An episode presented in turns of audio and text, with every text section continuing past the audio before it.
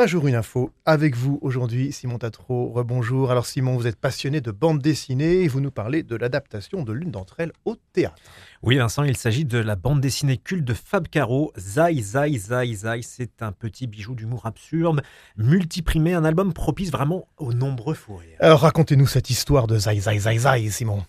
Eh bien, c'est un auteur de bande dessinée. Alors qu'il fait ses courses, il réalise qu'il n'a pas sa carte de fidélité sur lui. La caissière appelle le vigile, mais quand celui-ci arrive, l'auteur le menace et parvient à s'enfuir. La police est alertée, s'engage alors une traque sans merci. Le fugitif traversant la région en stop, battant la campagne, partagé entre remords et questions existentielles. Alors assez vite, les médias s'emparent de l'affaire et le pays est en émoi. L'histoire du fugitif est sur toutes les lèvres et divise la société entre psychose et volonté d'engagement, entre compassion et idées fascisantes, car finalement, on connaît mal l'auteur de BD, il pourrait très bien constituer une menace pour l'ensemble de la société. Oui.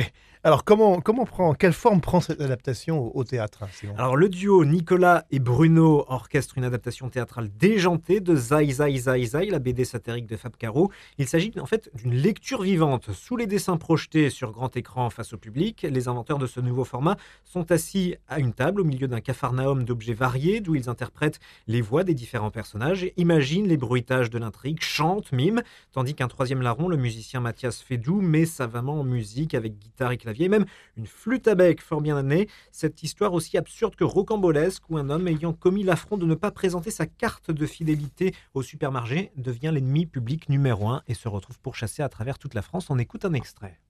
Vous êtes en hypocagne Ne cherchez pas à gagner du temps en disant des mots qui n'existent pas On connaît le coup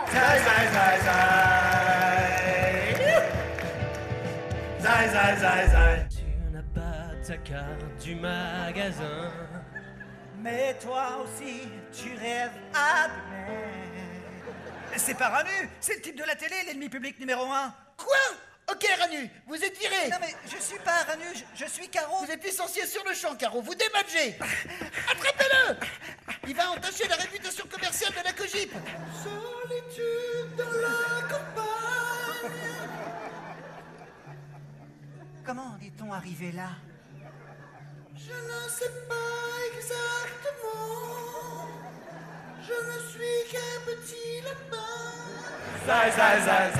Voilà, Zai Zai Zai Zai, c'est les jeudis, vendredis et samedis du mois de mars à la Comédie de Paris. Et puis la bande dessinée Zai Zai Zai Zai, signée Fab Caro, est à découvrir d'urgence aux éditions Six Pieds Sous Terre. Voilà, ça a l'air vraiment très amusant. C'est à la Comédie de Paris et bien sûr un petit hommage à Joe Dassin au passage. Hein. Ah bah, Zai, Zai, sur la commune. Eh bien voilà, on est là.